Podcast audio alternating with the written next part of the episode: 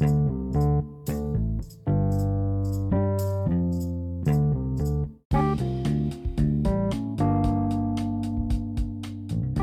à tous et bienvenue pour ce second épisode du podcast Perle Rare. Alors aujourd'hui on accueille Ilona Adou, championne du monde et championne d'Europe junior de triathlon, et on la retrouve tout de suite.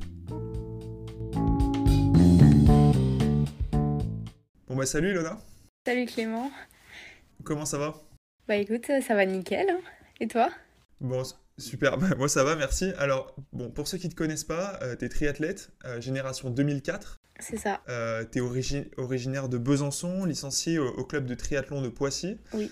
Euh, et pour ton palmarès, alors tu viens de passer en senior récemment, mais ton palmarès en junior est assez fourni. T'as un titre de champion du monde, junior en individuel en juillet 2023, donc cet été. C'est ça, oui. T'as aussi un titre de championne d'Europe en junior individuel et en relais mixte, donc deux titres de championne d'Europe en fait, quelques semaines après ton titre de championne du monde euh, cet été également en Turquie en août. Oui. Et puis t'as aussi deux médailles d'argent euh, au championnat d'Europe junior individuel en 2022, euh, en individuel et en relais mixte, pardon. Totalement. J'ai rien oublié? Non, rien oublié. D'important? Bon, ok, super. Euh, alors, ok, donc tout ça, tout, ces, tout ce palmarès-là, c'est ce qu'on appelle en sprint. Donc euh, le format, le, deuxième format plus petit du triathlon, parce qu'il existe aussi le triathlon XS, on parlera des formats plus tard. Mais donc euh, en sprint, euh, ça veut dire 750 mètres de natation, 20 km de vélo et 5 km de course à pied. Est-ce que justement à ce sujet, tu peux nous décrire rapidement, alors comment fonctionne le circuit pro de triathlon sur l'année? Parce qu'il y a plusieurs courses. Je crois que ça fonctionne sous forme de manches sur lesquelles tu marques des points, c'est ça? C'est ça, il y a donc plusieurs WTCS. Et euh, sur euh, plusieurs courses, euh, on fait euh, le total des points. Et à la fin, il y a une grande WTCS donc, euh, qui est la finale pour devenir championne du monde. Et euh, donc c'est là que euh, tout se gagne, entre, entre guillemets. Donc il faut être fort euh, dans enfin, à toutes les étapes, quoi. Pas que à la dernière étape. WTS, c'est World Triathlon Series, hein, c'est ça? C'est ça, exactement. Ok. Et donc en fait, c'est des, c'est- des formes de, de manches de championnat du monde. En fait, c'est des courses qui se, qui se, qui se déroulent dans, dans plusieurs pays. Et en fait, c'est un peu comme des grands prix de F, hein, euh, si on doit faire un peu l'analogie. Totalement, totalement. Et il faut être euh, le plus linéaire possible, le plus stable possible durant toute l'année pour, euh, pour être le plus fort euh, à la fin, quoi. Alors, il y, a- il y a une différence entre le circuit junior et le circuit, euh, et le circuit pro, euh, dans la mesure où, en fait, en junior, tu es championne du monde sur une course. Alors qu'en circuit pro, tu es championne du monde, en fait, à la fin de l'année, sur, euh, sur plusieurs, euh, à la fin de plusieurs manches. C'est ça, il n'y a pas de, de championnat du monde et de coupe du monde comme il peut y avoir en biathlon, par exemple. Non, voilà. Donc euh, les grands, c'est sur plusieurs étapes et euh, les jeunes, c'est euh, une seule course, euh, un seul championnat du monde. Et voilà. Donc toi, maintenant, tu es sur le, on va dire, le circuit senior, donc tu vas commencer à... Là tu, là, tu viens de rentrer quand exactement chez les seniors? Du coup, c'est à partir de janvier que je serai en U23. Donc euh, voilà. Donc- Là, je suis encore un peu junior euh, jusqu'à euh, 2024, quoi. Ah d'accord, donc tes prochaines échéances, c'est encore des courses juniors euh, jusqu'à jusqu'à janvier, quoi. Ouais, juste, bah oui, janvier. Après janvier, ce sera euh, U23. Ok. Euh, alors, moi, il y a une question que je voulais te poser. euh, à, l'heure où le, le circuit euh, professionnel euh, bah, te, te tend les bras, parce que du coup, tu as dit que tu y étais bientôt, euh, j'ai regardé la liste des, des courses de Coupe du Monde. Alors, euh, ça va partout. Tu as France, Allemagne, Maroc, Turquie, euh, enfin, tu as, plein de pays, Japon. euh, Enfin, voilà, ça, ça fait voyager. et Ça, ça doit être sacrément cool d'ailleurs quand tu es athlète de pouvoir voyager autant. Euh, J'imagine que toi aussi tu, tu voyages un peu, même si euh, un peu, tu voyages peut-être un peu moins que du coup les pros. Euh, Euh, on voyage, sont, euh, oui, on voyage quand même beaucoup moins qu'eux, mais on fait quand même euh, des beaux déplacements. J'ai déjà été euh, euh, au Canada, en au Portugal, euh, en Espagne, et pff, j'ai fait l'Autriche, la Pologne. J'ai fait quand même pas mal de pays. Certes, pas tous très très loin, mais euh, c'est vrai que les grands, ils, ils voyagent quand même euh, à l'autre bout de, du monde, quoi.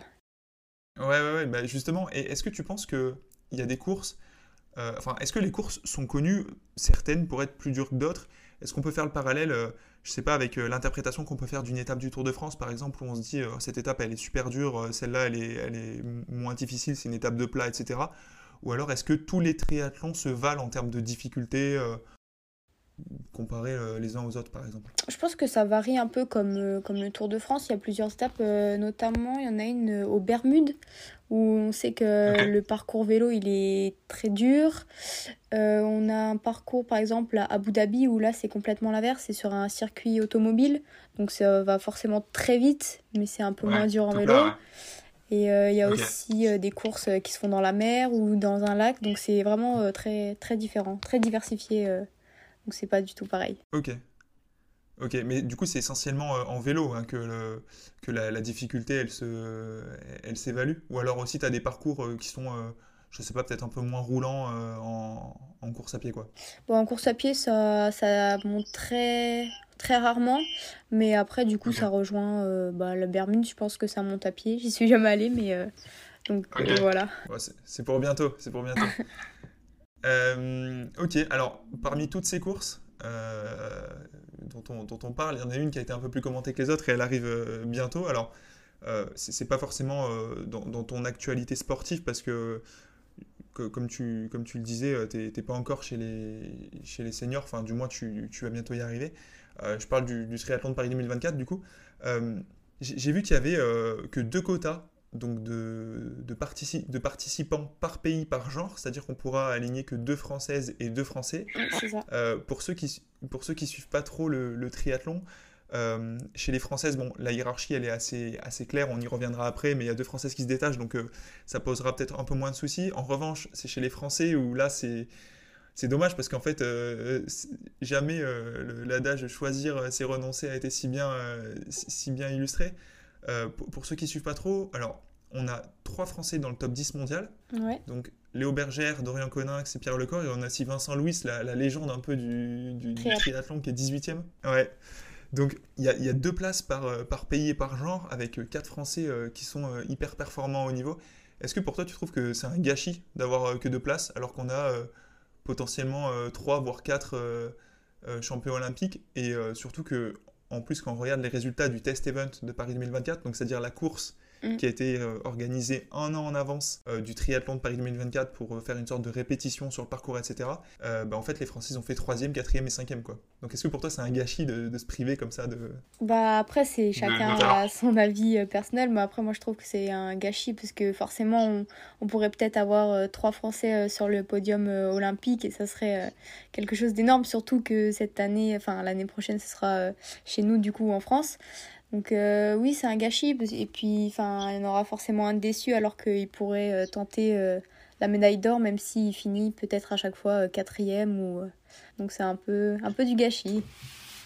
Et, et tu penses que la, sélection, elle va se faire comment? Parce que quand, quand, comme ça, on a des, des athlètes qui sont si proches en termes de niveau, qu'est-ce qu'on fait? On tient compte du parcours, on se dit, ben voilà, là, la portion de vélo, elle sera plus favorable, je sais pas, à Dorian, à Léo, à Pierre, à Vincent ou alors est-ce que euh, bah, pour euh, l'équité totale, on se dit bah, en fait, euh, on prend les deux, les deux meilleurs au classement mondial et, fini quoi. Enfin, on fait comme ça. je pense qu'ils vont se baser sur les critères que donc la Fédé a donnés et pas sur un parcours où ils vont dire lui est plus fort. Donc je crois que dans l'Anconinx, ça a déjà validé deux, deux, critères et Pierre Lecor aussi. Et je crois que Léo Bergère pas encore. Donc, euh, et ça se fera encore sur des, euh, des WTCS de l'année prochaine, euh, avant, juste avant les JO.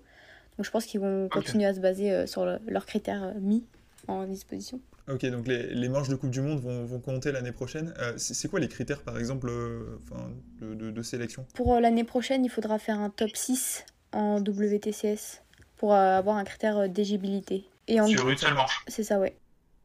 Ok. Ou faire podium. Ok, d'accord. Un truc comme ça. Et, là, on parle de, la complexité qu'il y a chez les garçons à, choisir. Et, c'est dommage parce que, évidemment, que ceux qui suivent le triathlon euh, bah, vont regretter de ne pas voir euh, les deux absents euh, sur, sur la course, forcément. Enfin, même imaginons que Vincent Louis participe pas à Paris 2024, ça va forcément faire mal au cœur pour certains, même si on lui souhaite. On lui souhaite, hein Bah ouais, ouais, ouais. alors, en revanche, comme on disait tout à l'heure, chez les filles, la hiérarchie, elle est un peu plus claire. Donc, tu as Cassandre Beaugrand, qui est un peu la, chef de file du triathlon français euh, aussi euh, chez les seniors, donc qui est deuxième mondiale. Et puis tu as Emma Lombardi, donc qui est cinquième. Et justement, moi je m'arrête sur Emma Lombardi parce qu'elle euh, a été championne du monde junior en 2021. Ouais. Donc deux ans avant toi. du coup, tu me vois venir Est-ce que cette, ce, genre de, trajectoire ou est-ce est que son, disons son, son parcours, c'est un objectif pour toi, c'est-à-dire arriver chez les seniors et performer rapidement quoi. Bah totalement, c'est un peu le, le, rêve de tout athlète euh, de haut niveau d'arriver à, à, ces niveaux euh, de comme Cassandre Beaugrand et Malombardi, c'est des exemples donc euh, forcément j'aimerais bien pas ressembler son parcours mais faire essayer de reproduire la même chose quoi ou voir mieux si possible. OK. Et tu t'y prépares? Enfin, Est-ce que tu discutes avec elle, par exemple, euh, pour, euh, pour aborder un peu cette transition chez les seniors? Est-ce que tu... Euh... non, on discute pas trop, pas trop entre nous. voilà. Après, elles sont vraiment plus grandes, donc...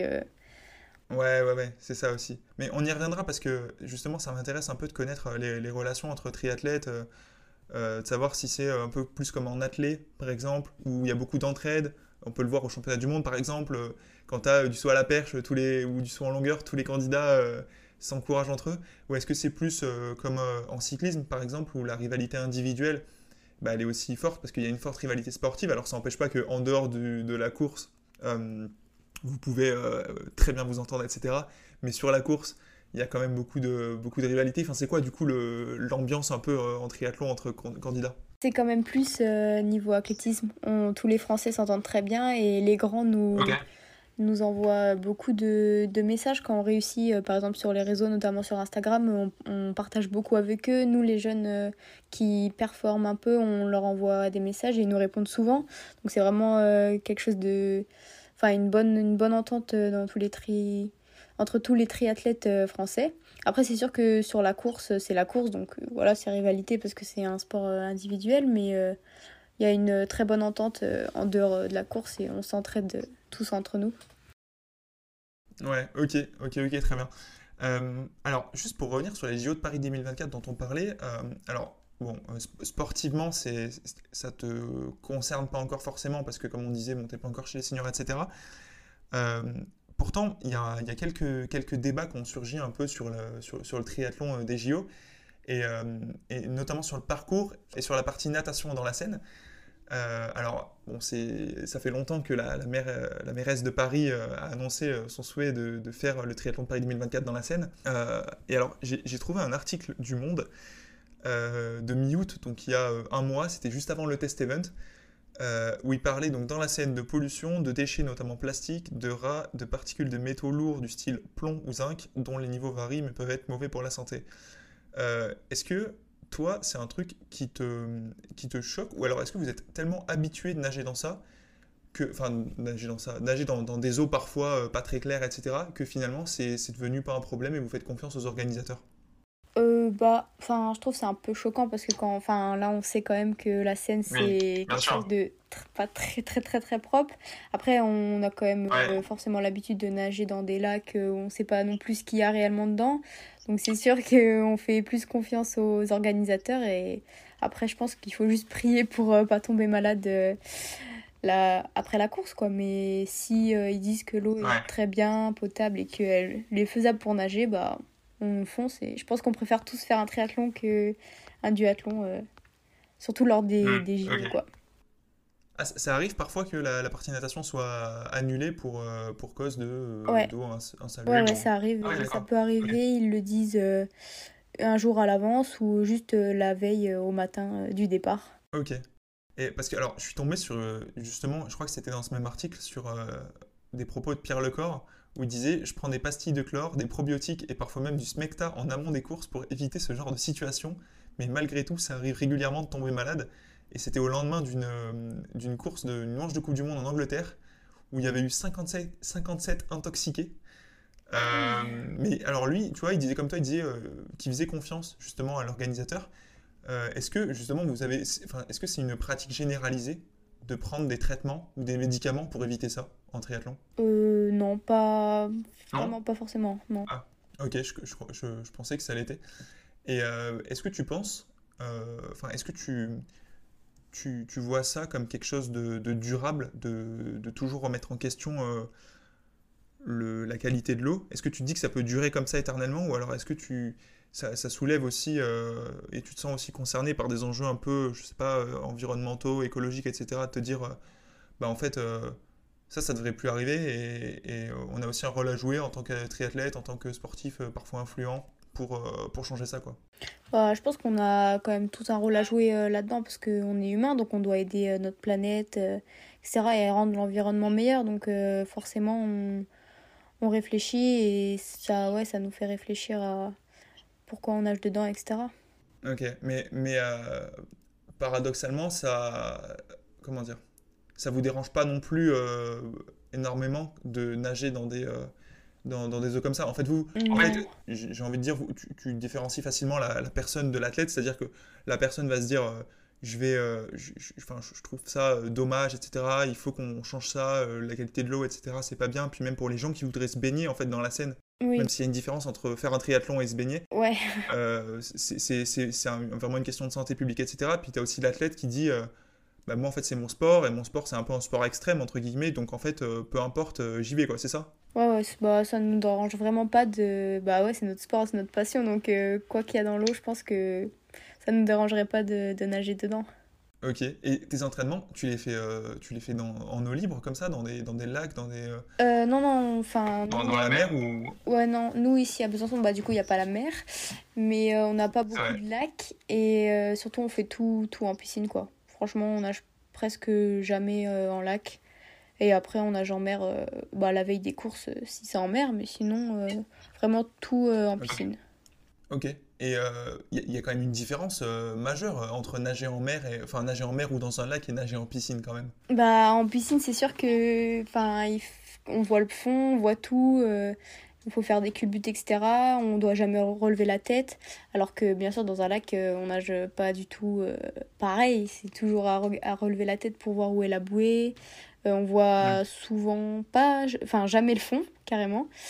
Et euh, c'est rare euh, de voir le fond, à part si on nage euh, à mis dans, un, dans une mer très, très bleue ou très, très turquoise. Ouais, ce qui, ce qui arrive de moins en moins en général quand, on voit, quand on voit les qualités des eaux. Mais ok. ah oui, parce que toi, en fait, j'ai vu que tu étais, en tapant ton nom sur, sur Google, en fait, que ton palmarès en natation apparaît avant ton palmarès en triathlon. Ouais, parce que j'ai commencé la natation un peu avant le triathlon. Ok.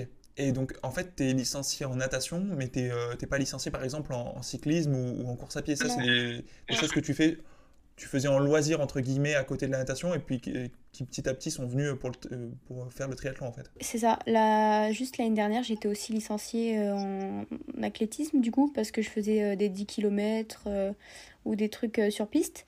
Mais sinon, avant l'année dernière, j'étais licenciée que en, du coup, en triathlon et en natation. Ok.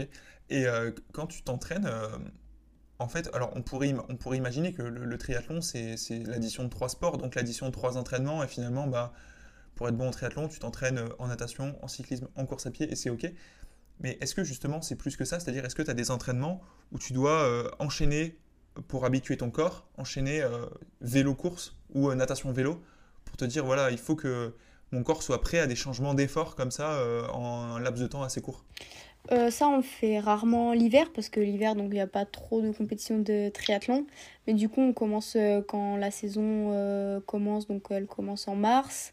on fait deux, trois semaines avant des, oui, des petits enchaînements où vraiment on a une minute de récup entre et on fait donc du home trainer et après on court direct après ou des trucs comme ça ou natation home trainer ou c'est souvent des trucs. Ok, donc c'est comme ça pour essayer de te familiariser un peu avec les changements de rythme. Et, euh, et euh, en, plus de ça, euh, du coup, j'imagine que tu as une prépa physique. Alors, je sais pas comment tu la, comment tu la gères, ta prépa physique, si c'est avec ton club, tu as un coach perso, tu es à l'INSEP, je sais pas. comment tu comment tu t'organises ça? Avec mon coach personnel. Ok, donc tu fais du travail en salle, muscu, cardio Juste muscu deux fois par semaine. Après, c'est pas très compliqué, mais bon, pour un petit profil euh, comme moi, je fais pas trop, trop non plus de, de muscu, quoi. Et euh, j'avais une question aussi sur ton entraînement. Euh, est-ce que le fait d'avoir trois sports comme ça, enfin, un sport mais divisé en, en, trois épreuves justement, ça te permet d'atténuer un peu la, la, routine et de diversifier un peu tes entraînements pour bah, parfois éviter l'ennui. je sais pas, imaginons un, un, marathonien qui est toujours en train de courir, de s'entraîner à courir. Il va peut-être un peu, tu vois, s'ennuyer au bout d'un moment et se dire j'en ai marre l'entraînement, c'est toujours pareil. Il y en a beaucoup comme ça qui, en ont marre et qui font presque jusqu'au burn-out parce que justement la routine comme ça les exaspère. Ou est-ce que toi, tu as un planning cadré avec des plages précises pour chaque sport et en fait tu dois t'y tenir et du coup, tu es moins dans euh, l'idée de te dire je vais diversifier mon entraînement? Bah, on a, Du coup, on a un planning type, une semaine type où on fait euh, presque toutes les mêmes semaines euh, durant toute l'année. Mais vu qu'on change de sport, moi je trouve, enfin, ça casse tout le temps la routine, on va dire. Mais euh, c'est sûr que je me verrais pas faire euh, que nager ou que rouler ou que courir. Ça je pense qu'au bout d'un moment, euh, ouais, la routine, elle doit être. Enfin, encaisser, ça doit être vraiment dur. Mais nous, vu qu'on a trois sports, franchement, c'est bon, dur, mais c'est c'est mieux pour le cerveau, le système nerveux, etc. Quoi. Ok, et donc du coup, c'est un. Je sais pas si tu devais dire à ceux qui nous écoutent ou même à, des, à des jeunes qui savent pas quel sport faire, euh, un, des avantages du triathlon, c'est qu'en fait, tu t'ennuies jamais et que du coup, tu euh, toujours, enfin, aimes toujours ce que tu fais parce que justement, t'as pas de routine comme ça euh, sur, sur un sport en particulier. Ouais, c'est ça, on a toujours, toujours un truc à faire, on est toujours occupé. Et puis, si jamais, au pire des cas, on est blessé dans un sport, on peut toujours se, se rabattre sur un autre sport et, et c'est ça qui est cool quand même. C'est qu'au moins, on n'arrête pas son sport d'un coup, quoi. Ah, c'est vrai que j'y avais pas pensé, mais en fait, donc la, blessure en triathlon, elle est finalement contraignante pour euh, bien évidemment la course parce que forcément tu pourras pas y participer. Mais par contre, elle l'est elle beaucoup moins que dans les autres sports pour, euh, pour l'entraînement. C'est-à-dire que si tu te blesses, je sais pas, euh, disons à la, à la cheville, tu vas quand même pouvoir faire de la natation, peut-être même du vélo, enfin en fonction de ta blessure. Ouais. En fait, ça t'handicape pas tant que ça, quoi. Ça, bah après, ça dépend euh, quelle blessure, c'est sûr, mais euh, enfin si on a vraiment un truc euh, à la cheville ou au genou, bah déjà, juste rien que de nager, ça fait de la rééducation, je pense, et ça fait super du bien, donc, donc voilà. Ok. Et alors, dans les entraînements, on a parlé des entraînements des, des trois épreuves. Il y a aussi une autre composante du triathlon que, que tu dois entraîner. et quand j'ai découvert ça, j'étais assez surpris, mais en fait, c'est ce qu'on appelle les transitions. Donc, pour ceux qui ne connaissent pas, c'est donc le passage de la nage au vélo et euh, du vélo à la course à pied. C'est ça. Euh, j'ai vu qu'elles comptaient dans le temps de course et qu'elles sont même chronométrées, c'est-à-dire qu'à la fin de ta course, tu as ton temps en vélo, ton temps de nage, ton temps de course, mais tu as aussi ton temps de transition. Oui. Donc, ce qu'ils appellent T1 et T2, donc les deux transitions. j'ai vu que bah, parfois des, des courses, notamment des sprints, se jouent bah, justement au sprint ou à quelques secondes. Enfin, tu peux gagner à 4-5 secondes. Enfin, toi, typiquement, tu es championne du monde à 7 secondes euh, en juillet. Mm. Euh, et, on, voit que le, delta, c'est-à-dire la différence euh, de, de, dans les temps de transition entre les concurrentes, bah, il y a parfois 10 secondes d'écart en fait entre deux concurrentes. Et donc, en fait, ça peut, une course peut se jouer là aussi. Donc, est-ce que, tu, est-ce que tu peux nous parler un peu toi des transitions et comment tu t'y prends pour t'entraîner, etc. Enfin, ça, m'intéresse de savoir euh, comment, tu, comment tu gères ça en fait. Ouais, bah donc euh, du coup, les transitions, bah en fait, on, souvent on dit que c'est un peu le quatrième sport du coup dans, dans le triathlon parce que c'est, c'est vrai que ça, ça joue énormément. Après, ça dépend sur euh, quel type de format de course. C'est sûr que sur un M ou un L, ça compte à peine moins que sur un XS ou sur un S, mais ça compte vraiment beaucoup donc euh, sur les XS ou XXS quand, bah, quand tu dois aller le, plus vite possible et si tu perds euh, du temps euh, dans cette transition, tu perds peut-être la gagne ou le podium. Après, à s'y entraîner, il n'y a pas forcément de, de secret. Je pense qu'il faut s'y entraîner bah, avec l'expérience des courses, les faire de plus en plus rapidement chaque course qu'on fait. Mais euh, à l'entraînement, on peut pas, euh, on va pas faire euh, passer 45 minutes à apprendre à mettre ses chaussures vite ou son casse vite. Enfin, c'est une perte de temps, je pense. Donc, il faut vraiment, je pense qu'en compétition, prendre de l'expérience et les faire pendant la course le plus rapidement possible. Et à force, ça, vient, ça vient tout seul. Ok, parce que j'ai vu que tu étais, donc, notamment sur ton titre de championne du monde, une des plus rapides en transition après, souvent, ça se joue à rien. Disons qu'entre les, entre les 3-4 premières, euh, souvent, c'est le même temps de transition. Ou alors, euh, il y a 2-3 secondes de différence. Quand je parlais du delta de 10 secondes, c'est entre, entre les extrêmes, entre la première et, la dernière. Euh, mais est-ce que c'est c'est pas des phases que tu répètes quand même en te disant, voilà, si je gagne une seconde, deux secondes, bah, peut-être que ça peut, sur un S, ça peut tout changer en fait? Bah, en fait, il faut. Enfin, c'est sûr que avant de poser le vélo, il faut déjà penser à enlever ses chaussures et à se dire là je vais mettre ça, ça, ça le plus rapidement possible. Il faut surtout rentrer en tête, je pense, dans la transition T1 et sortir en tête, essayer de sortir en tête à chaque transition en fait. Donc après, c'est c'est compliqué, mais ça se travaille. Ouais, mais en plus, c'est d'autant plus compliqué que j'ai vu qu'il y avait beaucoup de règles au triathlon. C'est-à-dire que tu peux te faire pénaliser euh, pour certaines, euh, certaines choses. Je sais pas, euh, pour faire l'analogie, c'est typiquement, on a tous vu les, courses de marche avec Johan Diniz au JO, où en fait, tu as des concurrents qui se font pénaliser parce que, au lieu de poser le pied, mais en fait, il y a un moment où les deux pieds sont en suspension. Au triathlon, il y a ce même genre de, de sanctions. Alors, c'est pas, pas celle-là, mais typiquement, j'ai vu que il fallait garder la lanière de ton casque attaché sur la transition. Je sais pas si c'est la transition du vélo à la course ou de la natation au vélo Bah dans tous les cas, il faut qu'il soit attaché. Donc ah. il faut qu'il soit attaché quand on prend le vélo. Et quand on pose le vélo, il faut que d'abord on pose le vélo et après on peut retirer le casque. Sinon c'est pénalisé. 10 secondes, 10 secondes de, pénalité. Ok, 10 secondes. Et comment tu, tu fais pour... Euh, parce que j'imagine que tu dois pas du tout être lucide parfois. Euh, quand tu as fait 750 km de, euh, kilomètres, mètres de nage, ça suffit.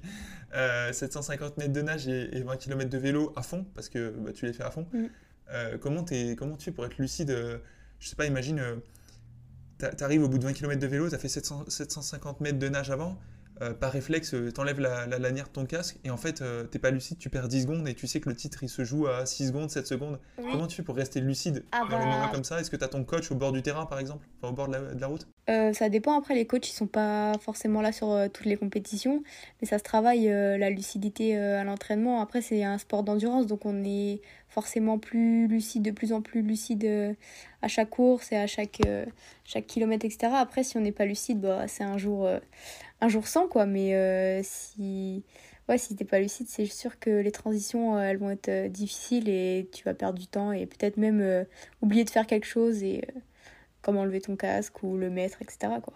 Ouais, parce que, alors, en fait, tu dis que du coup, les, les, la lucidité, elle se travaille aussi avec l'endurance. en fait, ça va te perdre, c'est-à-dire que tu n'as pas de travail spécifique sur la lucidité, sur comment être lucide pendant l'effort, comment pouvoir réfléchir, alors qu'en fait, tu n'as même pas le temps de réfléchir finalement, parce que Contrairement à des sports de, je sais pas moi, des sports de, de, de, raquettes où tu as un peu de temps entre les points, etc. Toi, tu as, zéro pause en fait. Donc en fait, c'est vraiment avec l'endurance mm. que tu gagnes en lucidité pendant l'effort? C'est le seul moyen de gagner en lucidité pendant l'effort? Bah, je pense pour être lucide, oui. Après, il y en a qui prennent euh, donc, euh, des gels. Donc, je sais pas si tu connais. Ouais. Donc, après ça, on peut en prendre sur le vélo et ça nous remet un, un regain d'énergie. Et je pense que ça peut aider à, à redevenir lucide euh, enfin le temps de 10 km ou euh, quelque chose comme ça. Donc même que 20 minutes, durant 20 minutes pendant la course, tu es relucide et je pense que ça te, ça te renvoie euh, en concentration et tu te remets dedans vite quoi. Ok, alors pour ceux qui ne connaissent pas, les gels, c'est des sortes de petits sachets de, de je sais pas, on pourrait appeler ça du, un espèce de liquide un peu visqueux. Euh, certains n'aiment pas du tout, en fait, et c'est un peu le, le péché mignon des marathoniens, des cyclistes, euh, des, triathlètes, etc. Et c'est un truc qui fait effet hyper vite sur, sur, le, sur le corps et qui du coup te booste en fait direct. Et donc ça c'est aussi un moyen d'être lucide, enfin de, de, gagner en lucidité pendant les, pendant les phases de transition. Tu les prends quand euh, les gels? Est-ce qu'il y a des moments Ça c'est plus personnel. Enfin je pense que tout le monde le prend quand il veut. Après je pense sur le vélo quand il y a 20 km à prendre au 10e kilomètre ou au 15e kilomètre c'est pas mal pour pour la course à pied derrière. C'est au feeling ou tu as un plan de nutrition? Tu sais, les cyclistes, parfois, ils ont un plan de nutrition sur leur, sur leur guidon avec euh, tel kilomètre, tu te ravitailles. Bon, alors après, on parle de, je sais pas, 200 km, donc c'est 10 fois plus court en fait en, triathlon S. Mais est-ce que toi, tu as quand même un plan, de, plan de nutrition en te disant, voilà, tel truc, tel truc? Ou est-ce que c'est au feeling euh, que tu te, bah, après, vu qu'on n'a que 40 km, euh, on le sait, on n'est pas obligé de, de, le marquer sur le vélo. Donc, on voit les, les kilomètres défiler, donc on sait quand est-ce qu'on doit prendre le gel ou non. Donc, ça va, ça. Ok. Et euh, on, parlait des transitions, de, préparer un peu tout ça, euh, de, vraiment rien euh, laisser au hasard dans l'entraînement, etc. je tombais sur pas mal d'articles qui disaient que la prépa mentale en triathlon, peut-être plus qu'ailleurs d'ailleurs, elle était bah, vraiment clé pour diminuer le stress, gagner confiance dans les moments décisifs, etc. Comme on parlait du sprint tout à l'heure, c'est vraiment des moments où en fait tu n'as pas le temps de réfléchir et, tu dois agir très vite et en même temps être confiante sur tes forces, etc. Est-ce que toi, tu as un préparateur mental? Et est-ce que tu peux, si tu en as un, est-ce que tu peux nous expliquer? Et si tu n'en as pas, est-ce que tu peux nous expliquer pourquoi aussi? Alors, du coup, moi, non, j'ai pas de préparateur mental spécifique. pourquoi? Bah, parce que pour le moment, j'arrive bien à gérer le stress. Enfin, pour l'instant, ça m'en est pas l'utilité. Après, euh, on parle beaucoup avec mon entraîneur, on est très, très fusionnel. Donc, c'est un peu euh, lui, mon préparateur mental, euh, on va dire. Donc, en soi, c'est comme si j'en avais un, mais pas vraiment certifié, quoi. Donc. C'est plus une, une figure rassurante qu'une figure qui te prépare. Ça, ouais à, la performance, etc.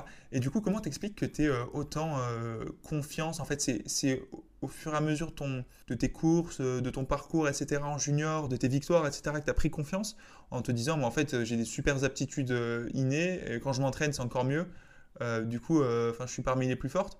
Ou alors, est-ce que c'est, je sais pas, une autre raison pour laquelle tu as confiance en toi et tu pas besoin de préparateur mental? Je pense que c'est juste en fait, je sais pas si on peut parler de confiance en moi, c'est juste que moi, je trouve, pour moi personnellement, euh, j'ai pas trop d'intérêt d'avoir euh, quelqu'un qui doit me dire euh, tu dois gagner ou tu dois faire ça et tout, parce que je sais ce qu'il faut faire.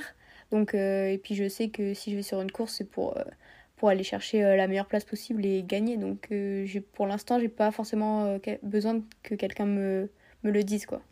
Ok.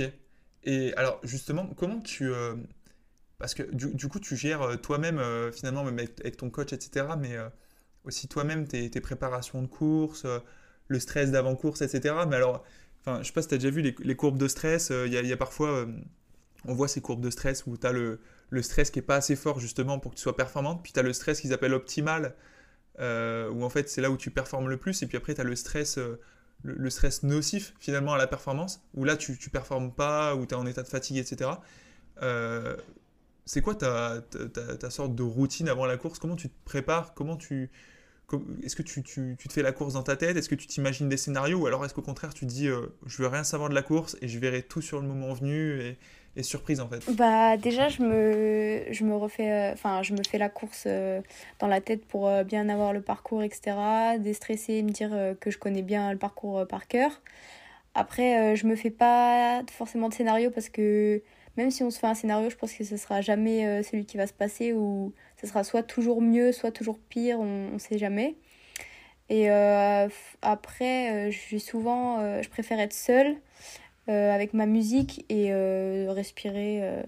Donc je sais qu'il y a une application que j'utilisais beaucoup qui s'appelait Respire Relax. Ça dure juste 5 minutes et je fais juste ça 5 minutes avant la course et et j'essaye d'être euh, le plus détendue possible, euh, souriante, euh, joyeuse avant le départ. Et je me dis qu'il y en a beaucoup qui aimeraient être sur la ligne de départ donc, et que c'est un plaisir de, faire, de faire ma passion. quoi. Ok, bah trop bien. Et en fait, c'est marrant que tu me dises ça parce que je, regarde pas mal d'interviews de, sportifs, etc., comment ils abordent leur course. T'as justement ceux qui se font mille scénarios, qui se disent putain, je me vois en tête, puis là je me vois l'attaquer, machin. En fait, ils se font plein de scénarios pour être prêts à toutes les éventualités. Et il y en a d'autres qui disent en fait non, c'est ma course. Je veux rien savoir de ce qui va se passer. On verra bien. Et je découvrirai tout le, moment venu et, on verra quoi. Euh, du coup, c'est marrant que tu, tu, tu, dis ça parce que du coup, c'est un peu entre les deux, mais, euh, mais c'est hyper intéressant. Et comment tu, euh, gères Parce que j'imagine qu'il y a beaucoup de moments de pression en course. Typiquement, quand tu sors en tête de la natation, que tu te fais rattraper sur le vélo D'ailleurs, c'est ce qui t'est arrivé, non, au championnat du monde? Ouais, je crois. Ouais, c'est ça. Ouais. Comment Mais du coup, j'imagine que c'est quand même des moments d'assez grosse pression, c'est-à-dire tu es devant, puis tu te fais rattraper par l'arrière. Ouais. Pour finalement après redistancer tes concurrentes. Mais du coup, ça, faut un sacré. Enfin, faut, faut, quand même un sacré, un sacré caractère, un sacré panache pour, pour le faire. Comment toi, tu gères la difficulté À la fois la difficulté de la course, donc c'est-à-dire du parcours, etc., le fait que la course soit dure, et en plus la difficulté, la, la, difficulté aussi du scénario qui rend la course encore plus dure parce que tu as tes concurrentes qui te rattrapent, etc. Bah ça c'était encore un sujet enfin à, travailler euh, chez moi euh, surtout euh, de pas parce que j'ai tendance en fait à, à suffoquer quand les athlètes reviennent sur moi ou à stresser enfin ou exactement à me mettre la pression donc j'ai encore un, bon boulot je pense à travailler là-dessus mais après ça passe au bout de deux minutes, je me reconcentre vite Et je me dis, au final, elles sont là pour toutes la même chose que moi. Donc, on, on travaille ensemble et on verra à la pause du vélo comment, comment ça se passe, quoi. Mais c'est vrai que c'est pas facile d'être toute seule. D'un coup, on fait sa course et puis d'un coup, on se retrouve à, à plusieurs et il n'y a plus le même, la même chose en jeu, quoi. Ouais, j'imagine, parce que, alors, je sais pas si tu regardes un peu le vélo, enfin, le cyclisme, euh, enfin, le cyclisme pro, je veux dire, euh, pas le, cyclisme dans le triathlon, mais euh, récemment, on a eu un Français qui a été, qui a été sacré champion d'Europe de, de, vélo. Et justement, lui, son, son scénario, enfin, c'est Christophe Laporte, du coup, sur, sur l'arrivée de la course, il se fait rattraper, en fait, et dans l'interview d'après, il dit aux, aux, journalistes, en fait, moi, quand, quand on m'a rattrapé, je me suis dit, justement, tu es en position de force, parce que ceux derrière viennent faire un effort fou pour te rattraper. Et en fait, il a attendu que, que ceux qui le rattrapent, en l'occurrence c'était Wout van Aert et, euh, et, euh, et c'était euh, Arnaud Delis, non, c'était pas Arnaud Delis, c'était Olaf Koch. il a attendu que ceux-là le rattrapent pour ensuite accélérer en fait. Est-ce que toi, c'est un truc. Est-ce que c'est comme ça que tu raisonnes aussi quand, on te rattrape Tu te dis, vas-y, je vais accélérer juste derrière pour mettre un, un coup, un, coup, un, coup final, quoi? Ou alors est-ce que là et tu as, besoin d'un petit temps d'adaptation, de, de, récup, etc. Non, bah, je suis un peu comme, euh, un peu comme lui. C'est sûr qu'une fois qu'on est devant euh, et qu'on sait qu'on va se faire rattraper ou quoi en vélo, euh, on, ménage notre effort et on attend qu'ils reviennent. Et forcément, enfin, on attend. On n'attend pas non plus, on roule, mais forcément, eux, ils vont rouler aussi et faire plus d'efforts. Et au final, on aura fait chacun le même effort. Sauf que se sont mis un petit peu plus dans le rouge, donc euh, c'est sûr qu'après, euh, on attend et on en remet euh, quand elles, elles en peuvent plus, quoi. Ok. Et alors, c'est marrant que tu me dis ça parce que tout à l'heure, tu disais que justement, tu avais un, petit saut de concentration quand on te rattrapait, et puis vite, tu te ressaisissais parce que bah, parce qu'il faut te ressaisir en fait. Et en fait, tu n'as pas le temps, comme on disait tout à l'heure au triathlon, de réfléchir. Contrairement à, des sports co, à des, enfin, à des sports où il y a des pauses, donc des sports de raquettes, des sports co, etc. Euh, est-ce que, est que, dans ces moments durs comme ça, euh, enfin, comment tu réfléchis? C'est-à-dire, est-ce que tu as, des phrases ou des, des choses que ton entraîneur t'a dit qui résonnent dans ta tête dans les moments difficiles, par exemple? En fait, à quoi tu te raccroches dans les moments difficiles pour euh. pouvoir te dire, ok, là, je vais y arriver, en fait? Bah souvent je pense euh, déjà je me dis euh, il faut pas que j'abandonne parce que c'est vraiment un truc que jamais j'aimerais faire de ma vie jamais abandonner une course. Euh, et souvent après je pense à pourquoi je le fais et à ma famille etc mais pas forcément j'ai pas forcément de, de réelles phrases juste je me reconcentre et je me dis j'ai pas fait tous ces entraînements pour pour là être déconcentré et arrêter. Donc il faut faut y aller il faut se faire mal aux jambes quoi Ok. Et alors, bon, bah, des, fois, euh, des fois, ça marche comme euh, au championnat du monde. C'est ça. Euh, et des fois, bah, bah, et tu, tu, ça, ça, marche un peu moins, enfin, comme tout, comme tout athlète de haut niveau. Alors, toi, comme on disait tout à l'heure, tu as connu plusieurs victoires, notamment championnat du monde, championnat d'Europe, etc. Donc, vraiment, ce qui se fait de, de, de mieux, ce qui est de plus prestigieux en, en junior. mais tu as eu aussi, alors, j'allais dire quelques déconvenus, c'est un mot fort, parce que deuxième des championnats d'Europe, c'est loin d'être une déconvenue. Mais euh, si j'ai bien, si, j'ai bien compris, aux Europes 2022, euh, tu sors du vélo en tête et tu te fais rattraper en course à pied, c'est ça? Ouais, c'est ça. Après, c'était une, euh, une Suédoise, du coup, qui est coureuse. Ouais. Et, c'est ça. et donc, je savais que si j'étais dans le premier peloton de tête, peut-être que ça allait jouer avec elle à pied. Et enfin cette année-là, elle était vraiment un niveau au-dessus de, de, nous toutes athlètes européennes. Et euh, bon, j'ai essayé de tenir un kilomètre. Après, euh, c'est vrai qu'elle était vraiment euh, beaucoup, beaucoup plus forte, quoi. Donc, on donne tout, mais c'est pas facile.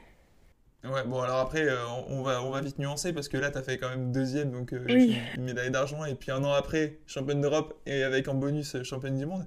Mais enfin, tu, tu l'as vécu comme un échec de finir deuxième aux Europes en 2022 ou alors euh, plus comme euh, une, une, bonne première place à, très gros niveau quoi. Non, franchement, franchement, c'était pas du tout un, échec, c'était puis c'était ma première médaille euh, à l'international individuel donc non, c'était pas un échec, j'étais c'est sûr, on est toujours déçu de faire deuxième mais il y en a beaucoup qui, qui rêveraient être deuxième donc non non, vraiment pas pas déçu.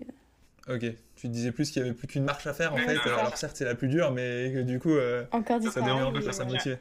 Ouais. Moi, j'avais une question aussi sur ton. Justement, on disait que tu étais championne du monde euh, junior l'année dernière. Est-ce que c'est une forme de, challenge un peu psychologique de, de se dire bah, maintenant je suis championne du monde junior, mais du coup je vais devoir un peu l'assumer. Et il y en a qui l'ont fait avant moi. On a parlé d'Emma Lombardi, qui a été championne du monde junior, qui a dû assumer en senior ce statut-là, qu'elle a réussi à faire parce qu'aujourd'hui elle est cinquième mondiale en, en mm. senior. Est-ce que toi, c'est un, c'est un peu un, doute que tu as d'assumer ce statut Ou alors est-ce que tu sais que tu vas perdre parce que tu te dis en fait, euh, moi j'ai été championne du monde junior, il n'y a aucune raison pour que je sois pas championne du monde senior en fait euh, Il y a comme euh, beaucoup de, doutes qui s'installent parce que les juniors, c'est. On va dire, c'est facile par rapport à ce qui nous attend en U23 ou en élite. Donc, forcément, il y a des doutes. Après, il n'y a pas de raison que si je travaille, ça ça paye pas. Donc, on verra bien, mais forcément, on n'est pas. Enfin, moi, je suis pas encore euh, très très confiante à me dire, euh, je vais euh, je vais gagner les championnats du monde de U23. C'est vraiment déjà il faut se qualifier et puis après on verra la suite quoi. Ouais, parce qu'on on le rappelle, en, gros en junior, tu cours qu'avec les essentiellement avec les jeunes de ton âge, à plus ou moins un ou deux ans en fonction de si y en a qui sont déjà très performants. Deux ans, ouais. Ouais. Ok.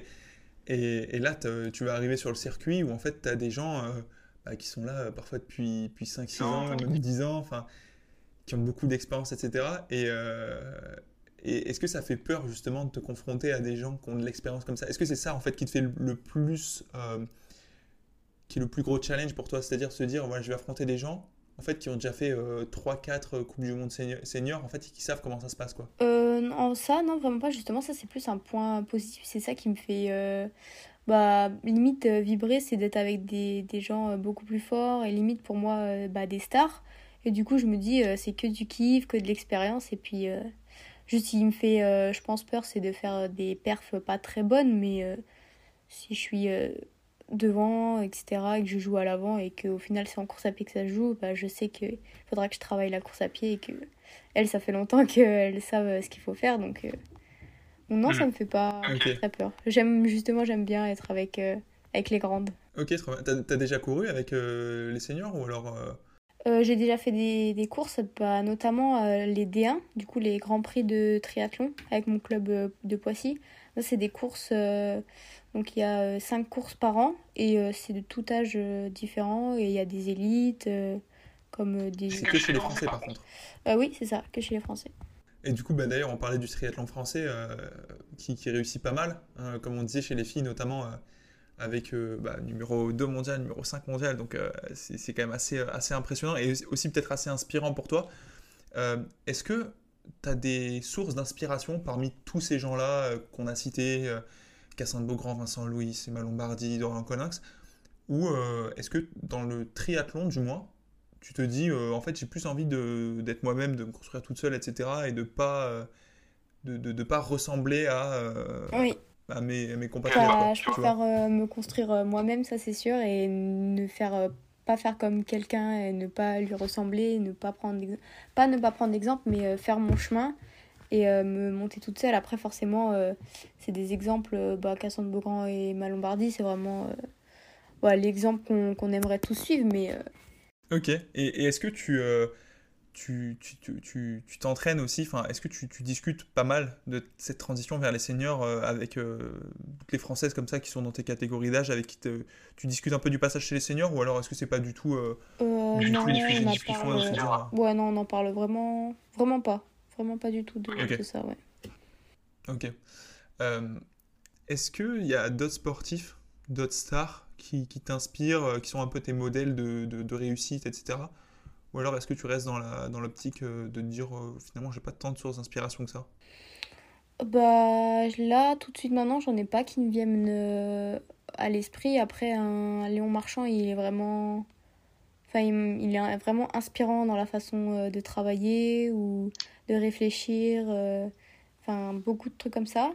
Après, là tout de suite, euh, je n'ai pas, pas en tête. Pas, de souci. Et justement, tu parles de Léon Marchand. Est-ce que euh, devenir à ton tour une, une figure du sport français, c'est quelque chose qui peut te, enfin, qui, qui, est un objectif parce que de plus en plus, des Français deviennent un peu des figures, non pas que de leur sport, mais du sport français en général. alors que leur sport n'est pas dans le, disons, top 3, top 5 des sports les plus médiatisés. Léon Marchand, typiquement, la natation n'est pas des plus médiatisés. on peut penser à Pauline Ferrand-Prévot en VTT, qui devient une icône du sport français, alors que le VTT n'est pas des plus médiatisés. Est-ce que toi, devenir devenir voilà, une des références du sport français comme Cassandre Beaugrand et Vincent Louis en fait en réalité euh, et même Pierre Lecor etc enfin tous les autres euh, est-ce que c'est un objectif de est-ce que c'est un objectif de vie aussi c'est-à-dire plus plus que de performer l'objectif c'est de d'inspirer aussi? Est-ce que c'est bah, un objectif? Ça c'est vraiment le plus que de plus que tout je pense c'est d'être euh, inspirante pour les jeunes de nos jours et donc ouais, franchement inspirer ça serait vraiment le top le top du top quoi Ok. Mais parce que c'est quoi tes. Euh, si tu devais résumer euh, tes objectifs de, carrière, euh, ton goal ultime en triathlon en fait, est-ce que c'est un titre? Est-ce que c'est un but? C'est-à-dire inspirer justement enfin, partager toutes tes perfs avec ta famille, tes gens, etc. Est-ce que c'est toi être prendre du plaisir, etc. Est-ce que c'est rendre fier euh, ceux qui t'ont euh, ceux qui t'ont accompagné? Enfin, est-ce que tu bah, as euh, comme ça un goal ultime? Un peu de toutes les idées que, que tu as citées. Un, peu de tout. Ouais, il y a un peu de tout. Va rendre fier, ça c'est le principal. avoir un titre, ça c'est enfin le plus gros titre du coup, ça serait top. Et vivre. Championnat mon... Exact. Ouais, t'as pas voulu le nommer, mais ok, donc alors Los Angeles 2028, euh, euh, on prend rendez-vous. et puis, euh, ouais, partager tout ça avec ceux qui me soutiennent et ma famille en particulier, quoi. Tu, tu, parlais justement de devenir une source d'inspiration, etc. C'est quelque chose qui, qui, qui, qui te motive. Et j'ai l'impression que ça motive aussi beaucoup de, beaucoup de jeunes sportifs parce que ça donne un peu un sens aussi à ce que tu fais. Tu es reconnu, donc forcément, si tu es reconnu, ça veut dire que tu performes et aussi tu as une valeur un peu exemplaire tu dois, euh, voilà, tu as, une certaine crédibilité, une certaine légitimité vis-à-vis du grand public. Euh, et à ça va se, ça, ça joindre un peu euh, tout ce qui est médiatisation, etc. Est-ce que ton, un de tes objectifs aussi, c'est de, j'imagine que tu, je sais pas si tu vis déjà ton sport, etc. J'ai vu que les, les prize de, prize de, triathlon, si je les compare à quelques autres sports, j'ai l'impression qu'ils sont un peu inférieurs. Mm. Alors après, je sais pas, parce que tu as quand même pas mal d'argent de, qui arrive dans le triathlon. Euh, tu as euh, le Bahreïn qui a, investi, hein. ils ont créé une team, dedans il y a Vincent Louis, il y a, il y a Cassandre Beaugrand, etc. Donc c'est un truc qui est en train d'attirer les investissements, un peu comme le vélo par exemple, parce que c'est le même type d'investisseur. Euh, est-ce que c'est déjà d'actualité pour toi de chercher des sponsors par exemple? Comment tu t'entoures pour ça? Est-ce que tu te. Est-ce que tu, je sais pas, tu, tu as recours à des agences, à des agents? Ou alors est-ce que tu fais tout toi-même pour l'instant et tu verras par la suite quoi? Euh, bah, du coup, nous, euh, bah, en tant que junior, on n'a pas le droit au prize money. Donc, c'est que les élites et les U23.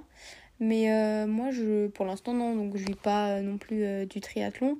Mais c'est beaucoup mon club, du coup, Poissy Triathlon, qui, qui m'aide et qui investissent beaucoup en moi. Et surtout, financièrement, ils m'aident beaucoup pour une jeune de mon âge. Quoi. Ok.